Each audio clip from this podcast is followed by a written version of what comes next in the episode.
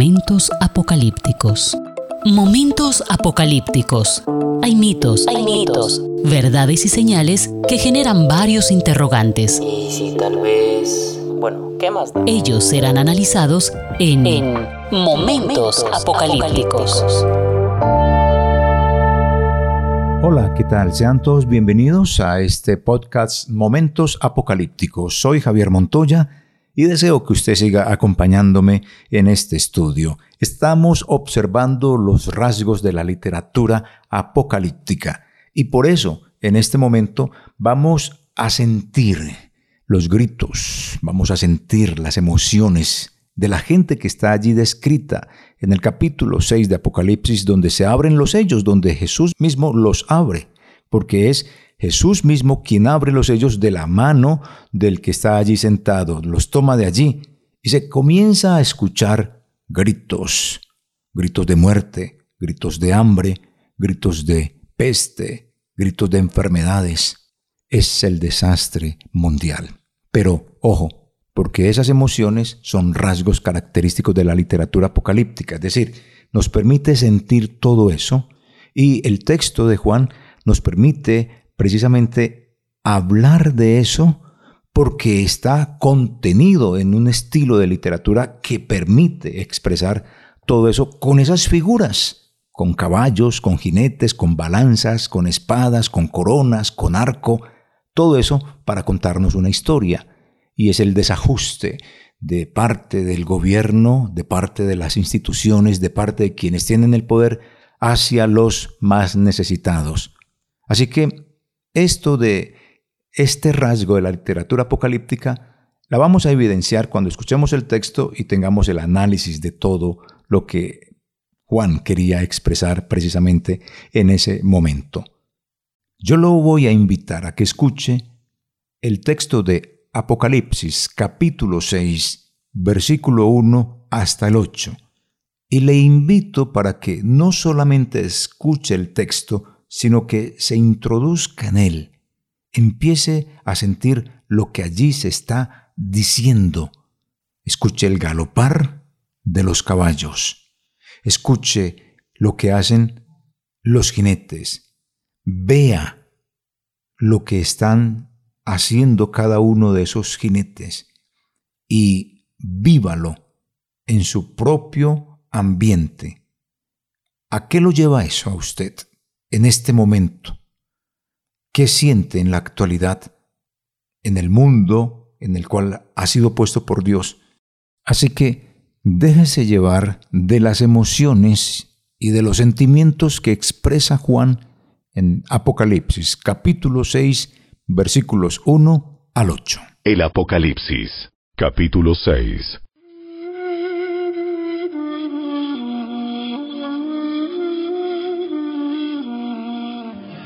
Mientras miraba, el Cordero rompió el primero de los siete sellos que había en el rollo. Entonces oí que uno de los cuatro seres vivientes decía con voz de trueno,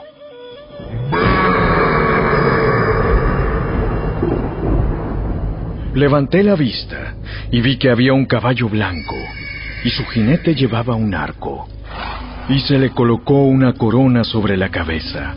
Salió cabalgando para ganar muchas batallas y obtener la victoria. Cuando el cordero rompió el segundo sello, oí que el segundo ser viviente decía, Entonces apareció otro caballo, de color rojo. Al jinete se le dio una gran espada y la autoridad para quitar la paz de la tierra. Y hubo guerra y masacre por todas partes.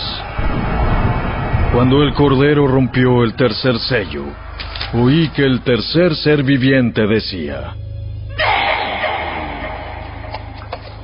Levanté la vista y vi un caballo negro, y el jinete llevaba una balanza en la mano. Y oí que una voz que salió de entre los cuatro seres vivientes decía, Un pan de trigo o tres panes de cebada costarán el salario de un día. Y no desperdicies el aceite de oliva y el vino. Cuando el cordero rompió el cuarto sello, oí que el cuarto ser viviente decía, Levanté la vista y vi un caballo de color verde pálido. El jinete se llamaba Muerte y su compañero era la tumba. A estos dos se les dio autoridad sobre una cuarta parte de la tierra, para matar con espada, con hambre y con enfermedad y con animales salvajes. Momentos apocalípticos. Después de haber escuchado este texto, ¿qué sensación, qué impresión fue la que sintió? ¿Qué lo impactó de todo esto? Pero antes de analizar esto, quiero mirar en el contexto en que Juan escribe acerca de estos caballos y de estos jinetes, cuál era la mirada que él tenía precisamente. Así que este primer caballo que es blanco y el que lo monta posiblemente represente la guerra. Como les dije en el capítulo anterior, hay algunos estudiosos que apuntan a que sea el pueblo enemigo que siempre ha tenido Roma. Y probablemente Juan lo diga en el capítulo 16, versículo 12, que dice el texto de la siguiente manera. El sexto ángel derramó su copa sobre el gran río Éufrates, y el agua de éste se secó para que estuviese preparado el camino de los reyes del oriente. Y desde la mirada mm, secular encontramos que este pueblo son los partos, quienes tienen como arma de guerra el arco.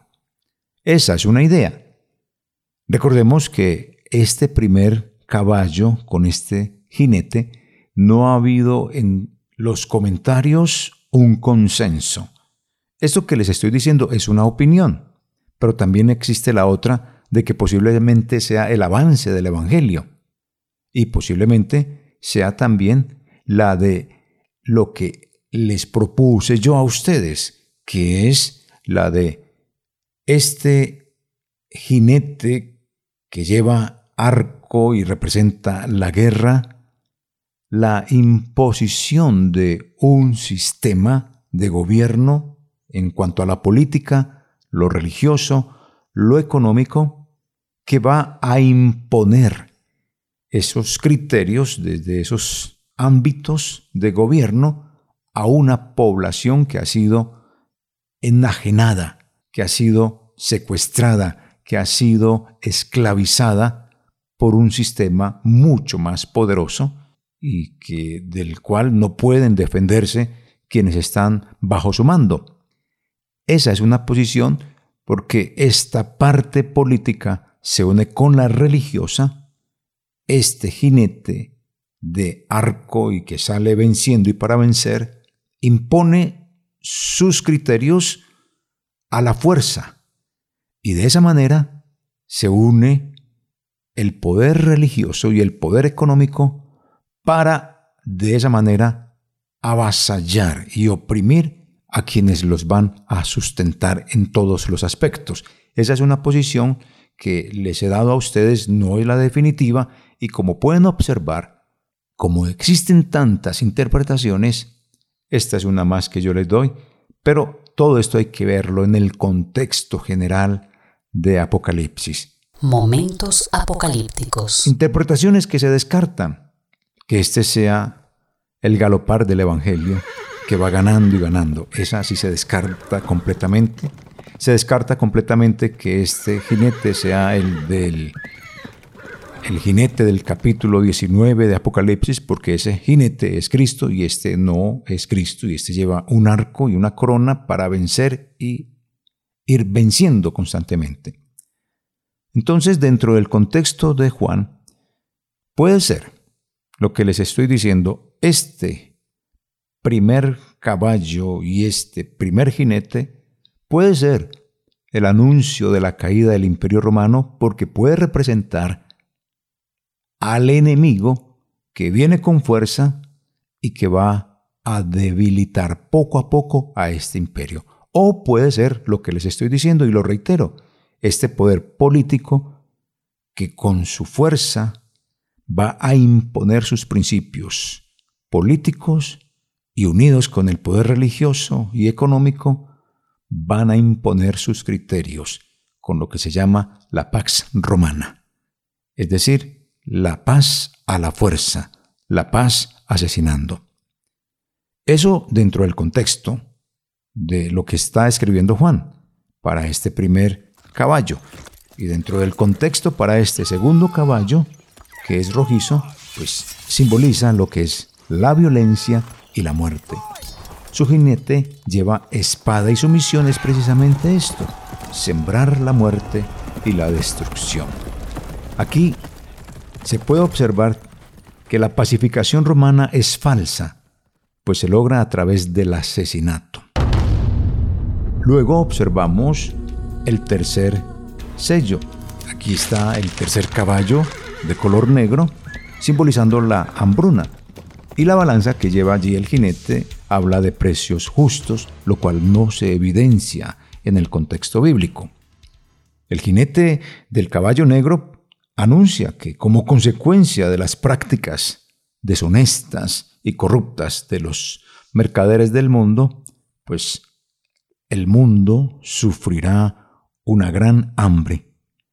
Y ahí encontramos, después de esto, al cuarto caballo color amarillo o verdoso, que se refiere precisamente al color de un cadáver en proceso de descomposición. Tiene un jinete y se llama muerte. Este gran caballero sombrío es seguido por los que habitan las sombras en el Hades. El Hades es el lugar de los muertos. El Hades sigue a la muerte y lo sigue muy de cerca. ¿Para qué?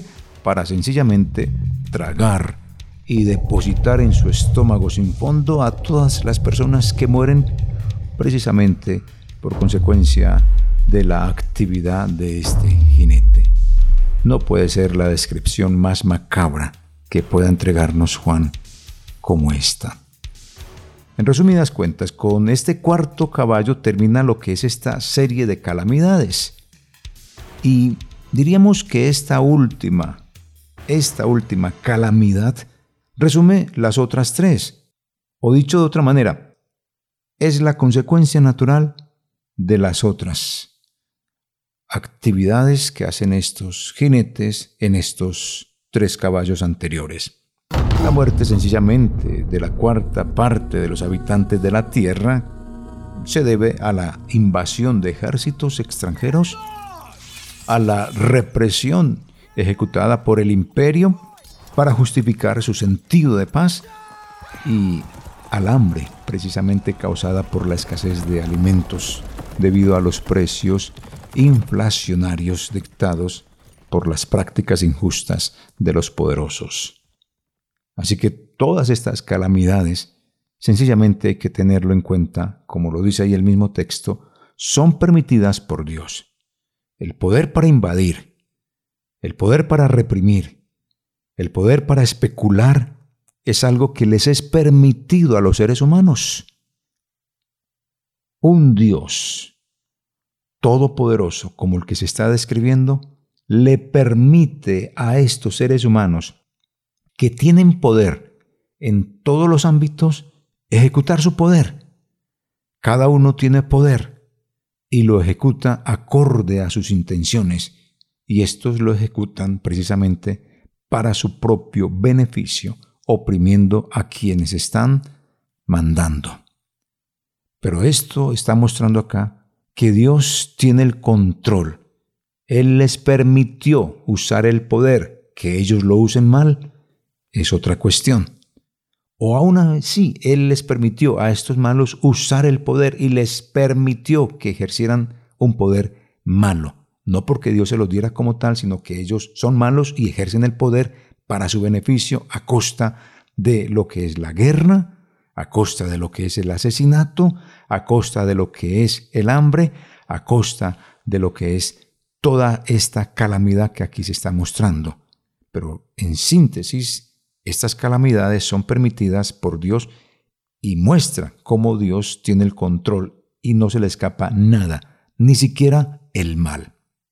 Ahora, ¿cómo usted se puede dar cuenta que Dios permite todo esto? Porque en el texto usted puede observar que es Dios quien le da esa capacidad o ese poder. Si usted observa capítulo 6, versículo 2 dice, y miré, y aquí un caballo blanco y el que lo montaba tenía un arco, y le fue dada una corona. Cuando dice y le fue dado o le fue dada, es una situación de una permisividad de Dios. Ahí es Dios el agente pasivo que le otorga ese poder a ese jinete. Si observamos en el capítulo 6, versículo 4, y salió otro caballo bermejo, y al que lo montaba le fue dado poder de quitar de la tierra la paz. Está hablando, le fue dado. Es decir, no es de ellos mismos ese poder, sino que le fue dado. Si miramos el capítulo 6, versículo 6 dice, y oí una voz de en medio de los cuatro seres vivientes que decía, dos libras de trigo por un denario y seis libras de cebada por un denario, pero no dañes el aceite. Le da toda la capacidad de hacer algo, pero le restringe una función. No dañes. Es decir, le está limitando ese poder. Si miramos capítulo 6, versículo 8, dice, Miré y he aquí un caballo amarillo, y el que lo montaba tenía por nombre muerte y el Hades le seguía, y le fue dada potestad sobre la cuarta parte de la tierra para matar con espada, con hambre, con mortandad y con las fieras de la tierra. Ahí es donde nos damos cuenta que el poder no radica en ellos, simplemente se les otorgó un poder y ellos ejecutaron su poder a su amaño. Son agentes de maldad y están capacitados para eso. En ese sentido es que podemos ver que estos jinetes son jinetes malos, jinetes terribles. Y esos jinetes siempre han existido a lo largo de toda la historia de la humanidad. No es para algo futurista, no es para algo del más allá, es algo presente que vivimos todos en la actualidad, se ha vivido en el pasado y se seguirá viviendo en el futuro. Si miramos el contexto en el cual Juan está escribiendo, aquí hay un lenguaje directo y clave contra el imperio. Esa debe ser la voz profética de la iglesia en estos tiempos. Resistid, resistir a todos los embates que quieran dañarnos la fe y nuestra relación de comunidad como iglesia, como cuerpo de Dios. Seamos también valientes como Juan. Juan con estos elementos, estos símbolos de estos caballos y jinetes, con este caballo blanco y con ese jinete que va allí, lo que está expresando es el expansionismo y la conquista. Juan critica toda esa política imperial que es abusiva, que invade, que mata, que vence, que domina, que somete y oprime. Este es un imperio colonizador la siguiente imagen del caballo es sencillamente el militarismo. Aquí se critica toda la política como la Pax Romana, una Pax romana que sencillamente lo que hace es quitar la paz de la tierra por la fuerza, por la fuerza de las armas y derrama la sangre de los pueblos, provocando precisamente la matanza mutua. Es un imperio asesino, el siguiente caballo con su jinete es sencillamente la explotación económica. Aquí se critica toda la política que acapara los recursos naturales, que raciona los alimentos, que le quita a los campesinos su producto, que no le deja cultivar lo que es necesario. Aquí se especula con los precios. Este imperio controla, cobra el tributo, causa inflación, y crea privilegiados y por supuesto mata de hambre a los pobres. Este es el imperio que es rapaz. Luego aparece el caballo amarillo verdoso, que representa el imperialismo. Y aquí se presenta de esta manera una crítica a la realidad global de este imperio. Es un sistema destructivo y sintetiza y acarrea todas las desgracias naturales y sociales en todo ese vasto territorio. Este es el imperio simplemente que se le puede denominar el imperio de la muerte. Si entendemos todo esto, no lo vamos a estar aplicando al futuro. Estos sellos, estos jinetes corresponden a, la actualidad. El expansionismo, el militarismo, la explotación económica, el imperialismo, un imperio, gobiernos, entidades, ideologías que colonizan, que asesinan, que son rapaces, que no les importa producir muerte con tal de tener ganancia y triunfo sobre los demás. Estos son los jinetes que hemos estado hablando. Por favor, estos rasgos de la literatura apocalíptica son precisamente para entender que debemos de resistir frente a estas situaciones y como iglesia tener una voz profética, denunciando estos atropellos de parte de gobiernos, de instituciones, de ideologías. Eso es lo que como iglesia debemos de hacer. Por favor, iglesia, no esté esperando que esto suceda en el futuro. El futuro es ya. El presente viene del pasado y lo que hagamos en el presente afectará el futuro. Entonces, profeticemos, hablemos de esto. No esté pensando, amada iglesia o estimado amigo, usted que me está escuchando, que estos jinetes corresponden a un tiempo escatológico. Esto es ya, viene desde el pasado, desde Caín, viene hasta el presente, lo hemos vivido, quien no ha vivido guerras, pestes, muerte, hambre, inflación, y lo seguiremos viviendo, porque ningún gobierno es perfecto, ninguna ideología es perfecta, ningún sistema es perfecto. Todos apuntan a hacer algo bueno, pero en el caminar algo se estropea y causa precisamente esta desazón y descuartiza a la humanidad. Estos son los jinetes. Estamos viviendo los jinetes del Apocalipsis. Momentos apocalípticos. Haciendo así un pequeño análisis de lo que actualmente se vive en nuestro continente americano y quizá en algunos países de educados como Europa y en Asia, en el otro continente, uno puede observar que cuando hay un sistema económico manejado por una política con unas estructuras que tienden siempre a favorecer a los más beneficiados y desproporcionar en el mercado unos desbalances impresionantes a favor del que más tiene y en deprimento de quienes menos tienen, esto siempre va a ser considerado contra la voluntad de Dios. Y es lo que está presentando aquí Juan con estos textos del capítulo 6 de Apocalipsis, versículos 1 hasta el 8. Es una crítica a esos gobiernos o a ese gobierno en ese momento y que hoy también podemos aplicar a nuestros sistemas de gobierno. La política de los bancos, de oprimir, de prestar altos intereses, la economía que favorece más a unos que a otros. El campesino por lo general no va a tener eh, la misma retribución económica que tienen los otros. Aquí hay una serie de explotaciones, de miseria, y esto es contrario a la voluntad de Dios. Por eso los jinetes no son para un futuro, son para allá. La vive usted, el campesino, la vive el comerciante, toda una serie de situaciones que no podemos llevar a un tiempo del más allá ni del futuro. Esto es ya. Así como Juan levantó esa voz profética y denunció toda esta situación social y económica, nosotros también debemos como iglesia levantar una protesta contra estos pecados no religiosos que nos rodean. La muerte, la economía inflada de esa manera que nadie puede comprar, por lo menos los ricos.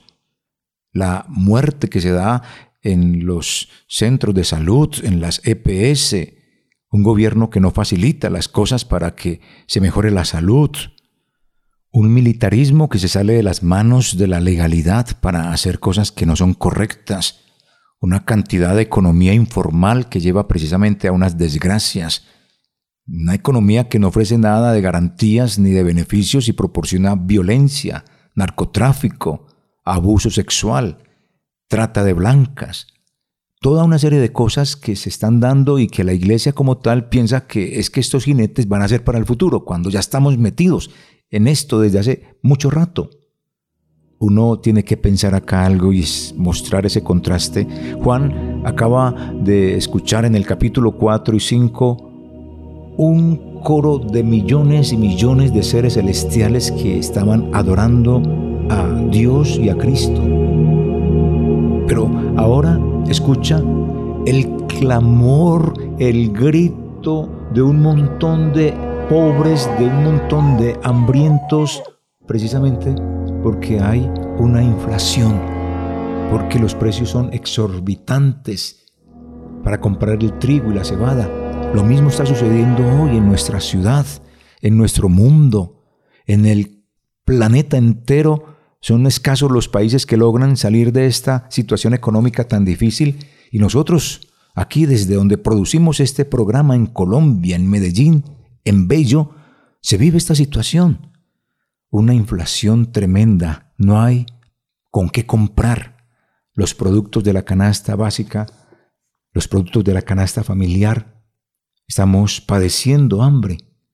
El profeta acaba de ver esos gritos de alabanza y más que gritos, ese coro de millones y millones de ángeles alabando a Dios, pero ahora escucha gritos de muerte, opresión, hambre, pestilencia, es eso, cuando uno abre este capítulo 6, lo que observa es un video de estos señores que oprimen, y los señores son los sistemas de gobierno, las políticas, lo secular, las ideologías que existen, todo aquello que va en pro de eliminar a Dios, pro muerte, pro aborto, pro suicidio, pro toda una serie de cosas que llevan precisamente a que esto se dé.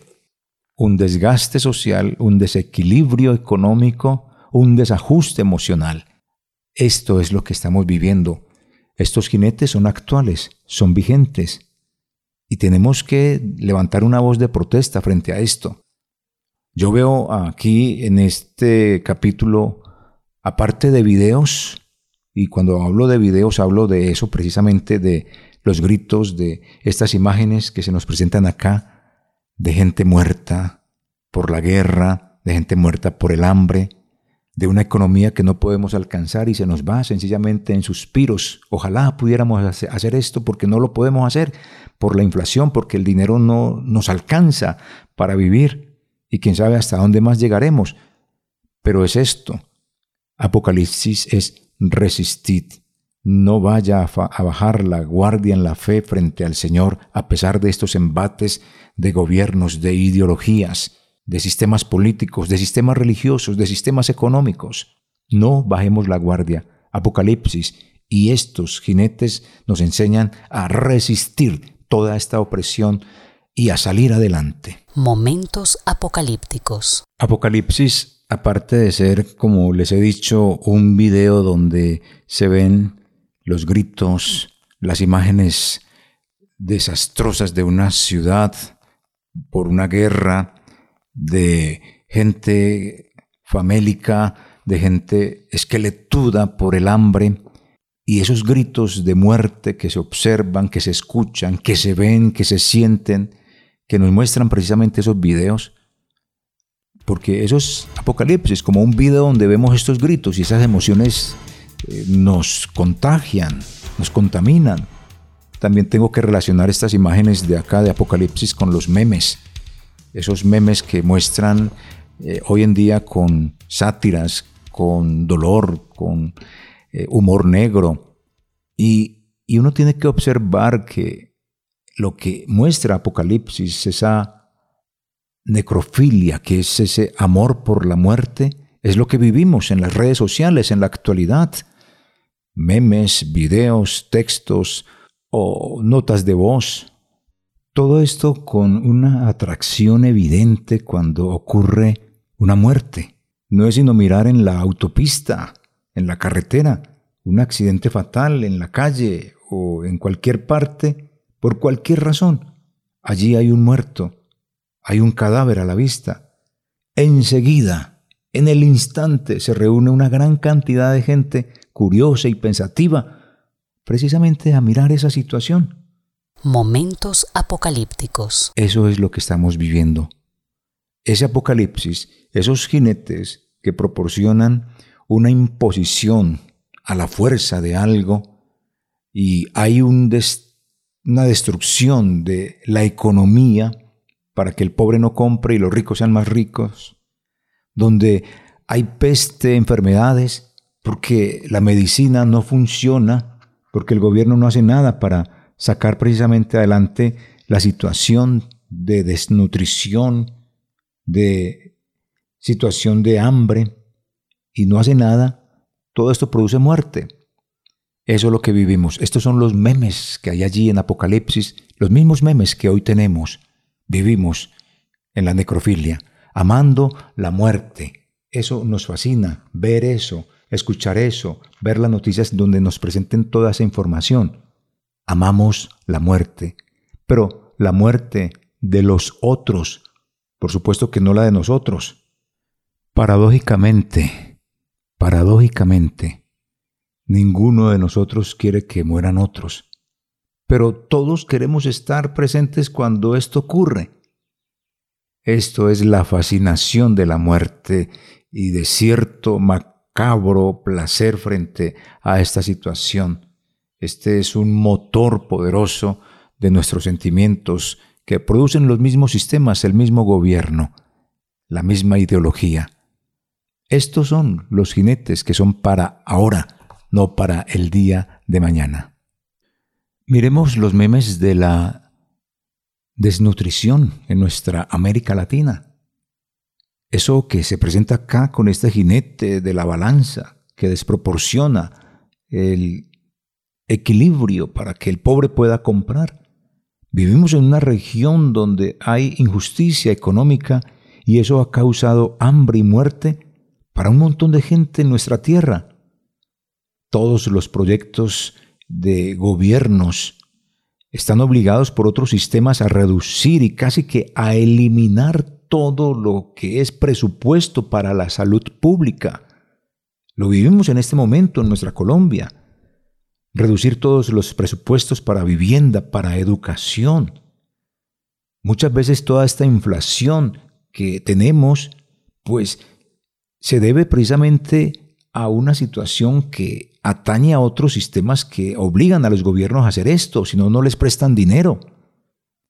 Así que Toda esta situación de la inflación y de la especulación hace que se someta a miles y miles de niños y de niñas y de personas a la desnutrición. Todo esto causa un daño terrible en las personas y en los niños sobre todo, físico, mental y psicológicamente. Estas son armas que utiliza el sistema el caballo amarillento con su pestilencia, las epidemias. ¿Cuántos gobiernos en nuestra América y en el mundo entero no reportan precisamente situaciones críticas de salud? ¿Por qué? Porque recortan sus programas de salud pública y comienzan a qué? A aparecer las enfermedades. Antes se controlaban ciertas enfermedades, ahora ya no porque hay un recorte en el presupuesto para la salud, como sucede en nuestra Colombia, donde, desde donde originamos este programa. Enfermedades que se pueden controlar y se pueden manejar, pero no se dan soluciones porque sencillamente hay recorte. La atención médica de calidad se vuelve astronómicamente costosa mientras que van desapareciendo todas las demás posibilidades de un servicio médico para, para todos los pobres, porque ellos no pueden hacerlo porque no tienen dinero. Y entonces la vida de ellos parece tener cada vez menos valor.